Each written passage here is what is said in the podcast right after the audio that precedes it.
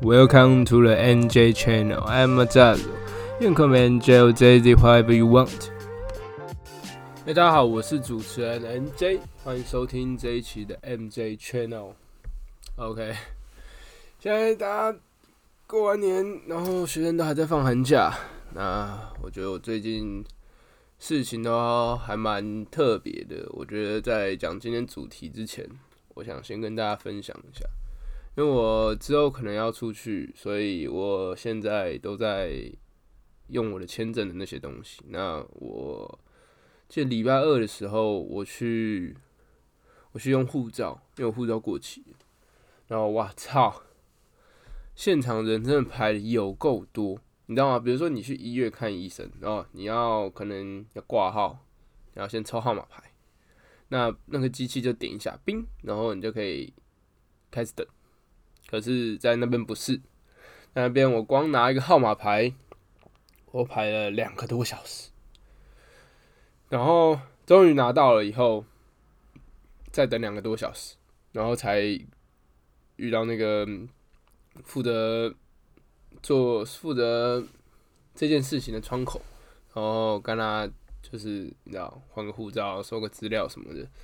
那实际上我跟窗口的时间不到一分钟。东西收一收，棒棒，然后就去付钱了，不到一分钟，但是我排了将近四五个小时。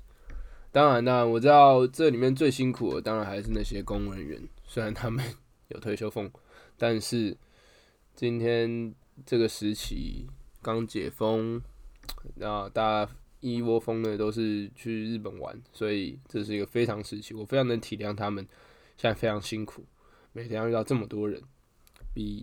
以前的人来的更多，以前原本原本可能就要等一阵子，但是我相信等个四五个小时应该算是比较非常的时期啊！真的，要是你当初看到那个排队的那个人潮，我操，你应该是不会想等下去。那个哇，来回一个，我看有八折左右，非常多，现场起码六百多个人呢，我只能这样讲，现场真的六百多个人。那。人真的很多，那我奉劝，要是最近有想要出国的朋友们，想去日本，想去，你知道，就出去玩的人，我们你们应该要就是有心理准备，先去 check 一下自己的护照有没有过期，要不然就是请旅行社代办。那要是家里有点条件或是比较急的一些人，我觉得你用速件也是一个不错的选，因为速件真的比较少人等。那当然，你抽号码牌是要一起抽啊，还是要等那两个小时？但你速件。基本上很快就拿到，但是你要多加九百块。对，那接下来我觉得第二件 算，我觉得我们现在讨论今天的主题好了。我觉得今天的主题是，呃，这次是要讲世事嘛。那我觉得这个东西是我一直有跟我身边就是你知道学历比较高的人有特别去讨论过的事情。原因是因为就是在讲补习班呐。OK，我先讲一下，大概明确就是关于补习班的事情。那，嗯，我身边学历高，呃，我只能说整个，诶，高学历分子，他们的就是整个求学过程中，鲜少有人是没有去补习的，懂吗？大部分的人都还是有去补习班，然后做做题目，就是你知道精进题目。但我觉得。你知道前几年一直在讲说，哦，课纲要改啊，怎样学习模式要怎样，就是你要改成个几 A 几 B，从你知道一开始的机测改成会考，然后学测现在的那个分数就是你可以五科选四科来考嘛，这种的问题都。就是政府一直在改进他们，就是在考试的制度，然后考试的内容都有一直针对，你知道他们是专家诶，他们一定是，虽然大家一定做出来以后一定先骂一遍啊，就说现在到底在搞什么鬼，怎样怎样怎样，但是你知道人家毕竟也是专家，人家也是有制定出来的方案，虽然我不知道到底算可不可以算是说就是比较接地气，比较了解民生到底在想什么，但是起码他们是专家，他们知道就是。这个配套措施能把那个伤害降到最低。OK，那可是我觉得整个台湾的教育系统，我真单指台湾哦。虽然我知道补习班这个东西，你可以说日本跟韩国，尤其是韩国，可能也有很多高压的地方，就是他们是需要密集式斯巴达式的教育，然后才能让他们，你知道成绩，然后每个人都是最精的，每个人都是九十九点几分在比的的那种那种等级，那是不希望台湾也走到那个那个地方，因为你可以看一下其他国家，除了中国以外，你看就是那些比较。有发展潜力的国家就是欧欧美啊，他们其实基本上没有什么补习班，就是你去念什么，你就自己去念，懂吗？那我这边嗯要讲的也不是说啊补习班补习班真的很烂啊什么什么，我觉得是补习班教出来的人，你知道吗？就是因为有补习班，所以现在学生的标准差降低，懂吗？我们之间的差别降低了。当啊，你看我们有一到七十五，哎，现在也是七十五积分嘛？啊，我不知道，反正以前呢，一到七十五积分好了。但其实真正的人大概都落到四十分、四十积分以上到七十五积分这个 range，懂吗？就是你说四十四十积分以下的人很少，懂吗？那你就没有设那个四十积分的必要，懂吗？就是啊，当然他的积分还是有那个区间嘛，对不对？但是，嗯，怎么讲？还是里面是很多人去灌水，就是很多人去那边呃去考一下，去当当就是你知道拉低平均值的那种人，对。所以，真正实际上会上大学或是在大学里面都是四十几分以上的人，就起码起码最低也要四十几分嘛。那其实这样就没有拉开所谓的差距，懂吗？台湾的大学很多，照理来讲应该要拉大，非常就是拉多拉大一点差距，而不是。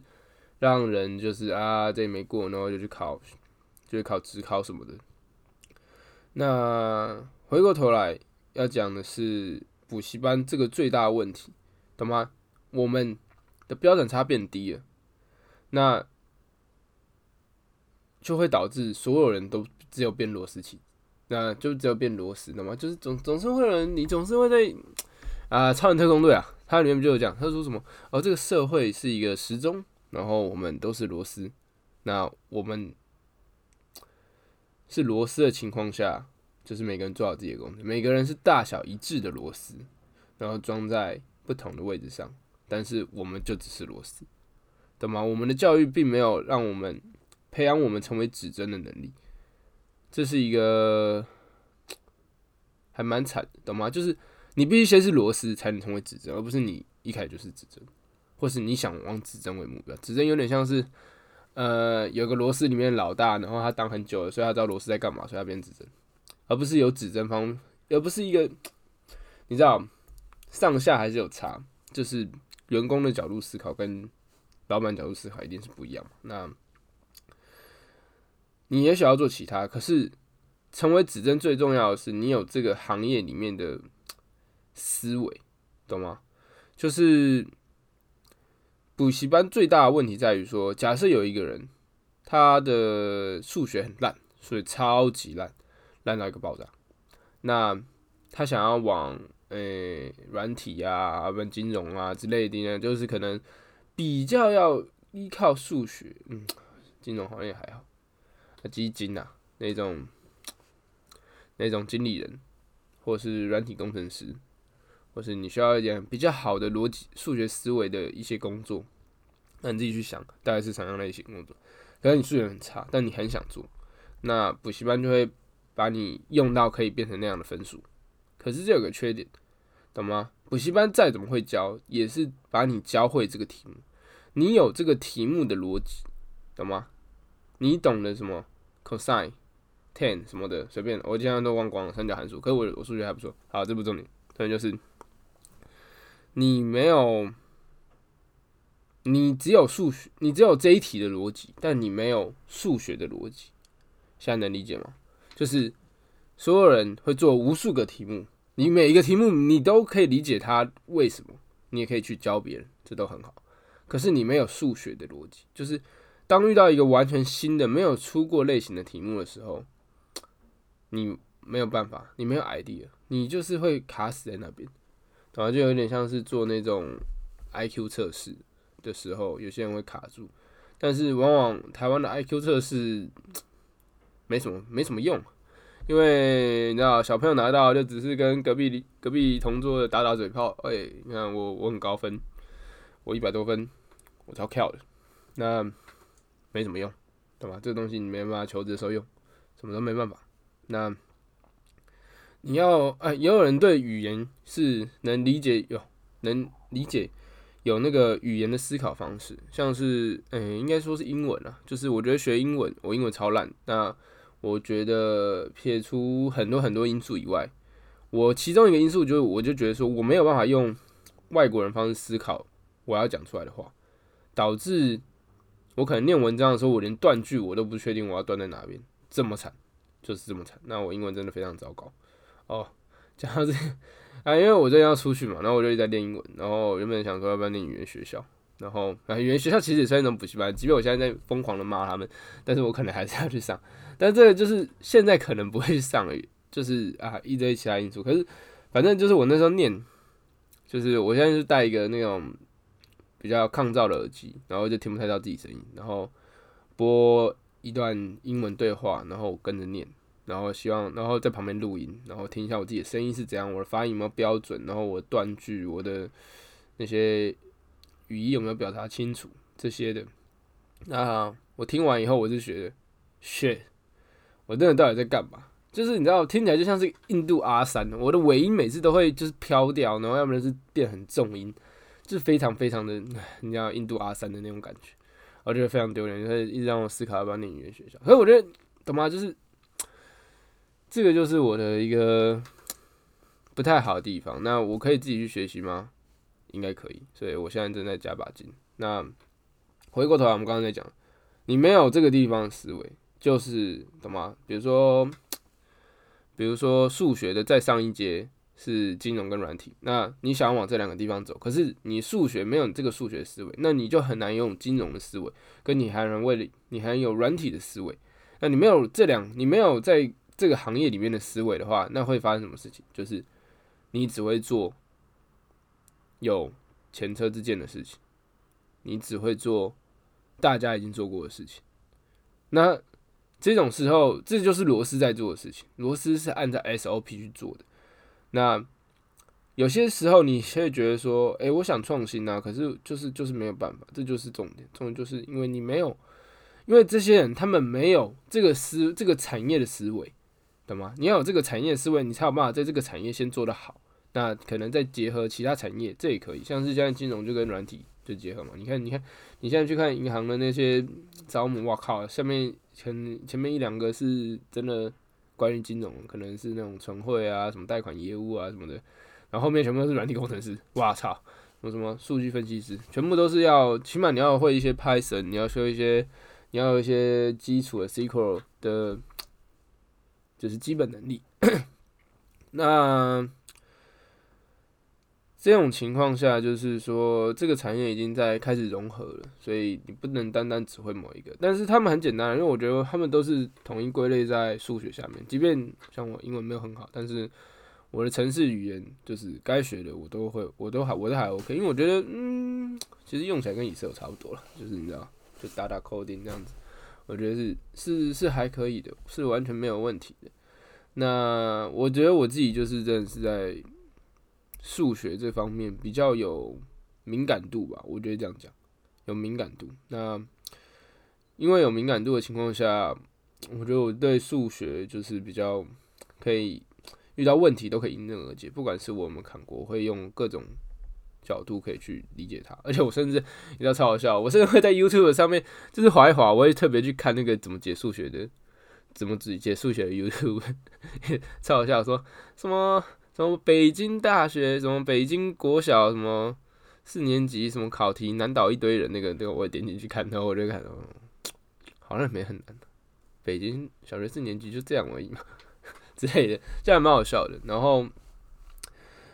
嗯，补习班啊，回回回过头来讲补习班，补习班造就了人们，他们没有办法，就是你知道，我们成绩都一样，我们的数学成绩都一样，我们的各个成绩都一样，所以我们进了同一所系，然后我们的兴趣也一样，然后我们进同一所系，我们进同一个地方，但是问题是，你的这个科目，你的它的重要科目，你是靠着补习班来补足的，而我是天生的，我可能两个可能都要补习，可是补习班对他受用越小的人，他能在这个领域的发展就越好，懂吗？也许补习班可以，可是补习班终究还是老师嘛，然后补习班是是点你，然后你就会的。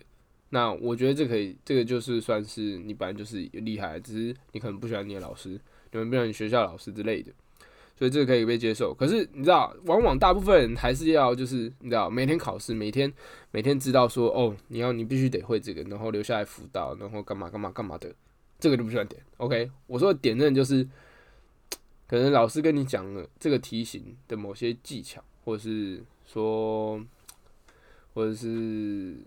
可能他上课的时候用很不一样的方式让你去喜欢这个，因为像我自己，因为补习班也是老师，学校也是老师，所以其实他们本质上都是一个教学的模式，那没有什么对与错。但是补习班在做可怕的事情，就是他用填鸭式的教育把你灌进去，懂吗？他让你强迫学会这东西，懂吗？就是现在懂吗？你的家庭或者是你的同才，你不可能跟他们讲说啊，我就是不会。怎么他们就叫你去学？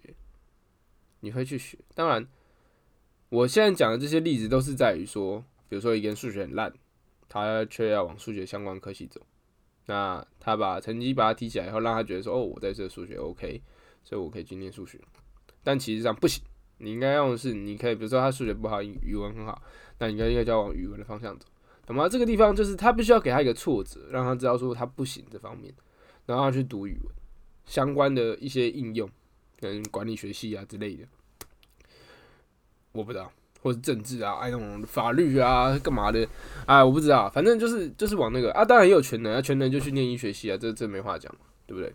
那那这样的情况下，要是他不擅长这个领域，但是他还是去往这个领域的更高阶延伸去去发展的情况下，就会导致说。社会上在这个领域的人才，并没有这个领域的思维。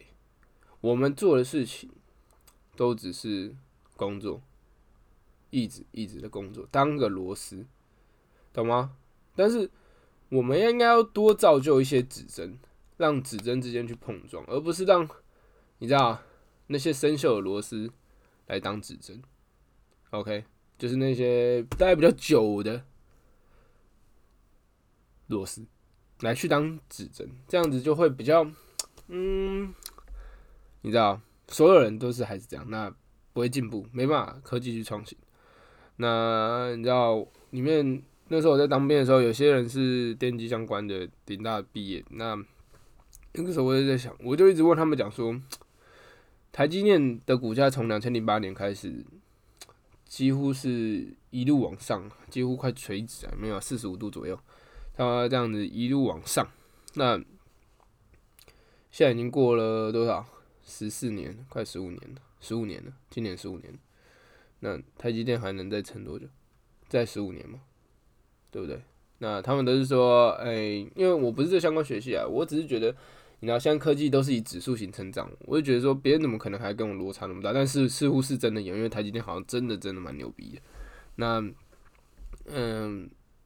台湾总不可能只靠台积电嘛？台湾一定有靠，要靠其他的，可能在软，我觉得台湾可能在软体上面，要是能够发展的非常屌，那我觉得很很可以，因为我觉得你知道设那么多厂，都比设一个机房来，设一个机房都比设那么多厂来的简单吧？